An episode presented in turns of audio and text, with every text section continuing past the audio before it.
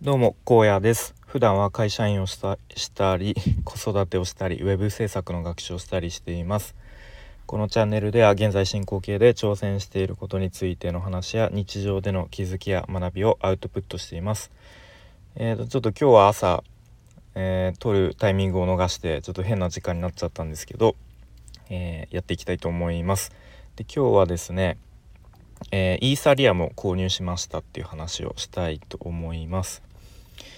で、まあ、ちょっと仮想通貨自体は僕ビットコインを何年前だろうななんか3年前ぐらいになんか、うん、まあちょっと興味本位というか、まあ、試しに買ってみるかなぐらいでとコインチェックとビットフライヤーの方で1万円ずつ確かあの地味に地味にっていうか、うん、買ってたんですけどで昨日やっとイーサリアムを、え、購入したまあ、その経緯というか流れみたいのを話してみたいと思います。あでなんか前回もなんか NFT 関連の放送を、まあ、スタイフの方で撮って、えー、投稿したんですけどびっくりするぐらい再生がされなくてまあそのねタイトルの付け方とか、まあ、あとその更新した時間帯とかにもよってこうねいろいろ聞かれやすいとか聞かれにくいとかあるとは思うんですけど、うん、なんかそれにしてもびっくりするぐらい再生されなかったんで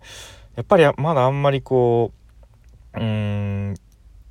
世間のというか一般的に興味がない話題なのかなと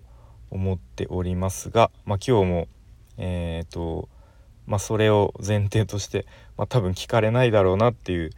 前提で話していますが、で、まあ、最近ですね NFT 関連の、うんまあ、仮想通貨、まあ、正確には暗号資産ですかね、まあ、その辺の、まあ、知識というか、まあ、勉強の意味でもねいろいろと調べながらこうあれあれやこれやとやっているんですけれども。で前回も、あのー、説明というか紹介した気がするんですけどとおもちさんという方がねすごくこう初心者に向けて NFT の買い方とか、まあ、そういうのをブログとか、まあ、あと YouTube でもあの発信されていてでもめちゃめちゃ分かりやすいんでで昨日もそのおもちさんのブログを参考に、え、まあいろいろと作業してました。で先日はと GMO コインというまあなんだろうプラットフォームでなんか本人確認が何回かやってもこううまくいかずで昨日ですねやっとまあなんか昨日運転免許の免許証の更新をしたんですけどでその新しい免許証で本人確認してみたらなんかすんなりとうまくいって、まあ、これは何なんだろうかという、まあちょっと正確な原因は分かんないですけど、まあ、とりあえず本人確認ができましたと。ででその後イーサリアムをですねとりあえずまあちょっと少額の方がいいかなと思って0.05イーサを 購入しました。でまあこれだけ言ってもあんまピンとこないかもしれないんですが日本円で言うとまあ1万円はしないぐらい7000 8000ぐらいの、うん、感じですね。で、まあ、すでにメタマスクというウォレットは作成済みだったんですね。でまあなので、まあ、じゃあその GMO コインの方からメタマスクに、まあ、単純にイーサを送金すればいいのかなぐらいに自分の中で思ってたんですけどそのおもちさんのブログを読み進めていくとどうやら、え、PLT ウォレットとやらをインストールする必要があるっていうふうに書いてありました。でここでまた僕の中で知らないワードが PLT っってなんだろうなとな聞いたことないなと思ってでまあささっと調べてみたら、え、パレットトークンというものらしいですね。でそのパレットトークンっていうのは何かっていうとなんかエンターテインメント文化に特化した独自プラットフォームを持つ仮想通貨、まあゲ多分ゲームとかなんですかねに使う、えー、トークンだそうです。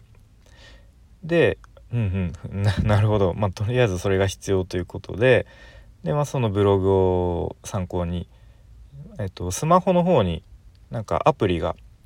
えっと、PLT ウォレットっていうアプリがあるのでそれをインストールしました。でまあこの時点で、えー、2つのウォレットが、えー、あります、えー、ありますというか作りましたって感じですね。で1つはイーサリアムブロックん？イーサリアムブロックチェーンで使えるウォレット。これがメタマスクか。うん。でもう一つが PLT ブロックチェーンで使えるウォレット。これが、えー、今さっき説明した PLT ウォレットということですね。はい。でまあちょっとおもちさんのブログから、まあ、引用というかえっ、と書かれていたこととしては、え、イーサリアムブロックチェーンで使えるウォレットは、え、主に暗号資産取引所やメタマスク間の送金の時に使いますと。はい、で2つ目パレットチェーンで使えるウォレットは主にパレットチェーン上で販売されている NFT を購入したりゲームをプレイする時に使いますと。うん、なるほど。で PLT ウォレットは上記の2つのウォレットを必要に応じて切り替えてながら使っていくウォレットになりますと。あそういうことですね。うん、今自分でも自分で読みながら、えー、改めて理解理解というか納得しました。でどうやらウォレットを間違えて資金を送ってしまうと資産を失ってしまうらしいっていうなんかここもこうすごく NFT らしいというか結構聞きますよね初心者はすぐあの資産を失ったり詐欺で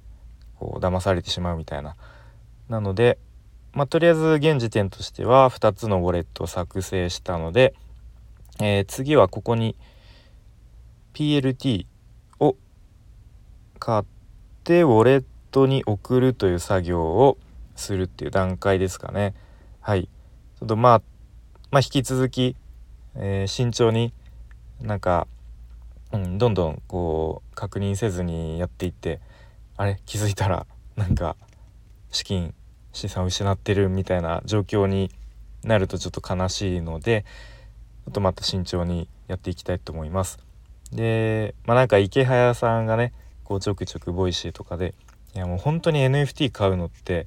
もうびっくりするぐらいなんかバカみたいに難しいんですよみたいなこと言ってたんですけどいやなんか本当になかなかたどり着かないなっていう感じなんですけれども、うん。まあ、ちょっとこう焦らずにやっていきたいと思います。またえー、この NFT 関連の話が進ん進捗があればこちらでも話してみたいと思います。いやでも本当自分で話していてこんなの誰が聞くんだろうっていう感じですよね。これ、うん、多分後で僕自身聞き返しても何を言ってるんだこいつはっていう感じになりそうなので、うん、まあえっ、ー、と本当に自分自身の理解を深めるというか頭の整理のために、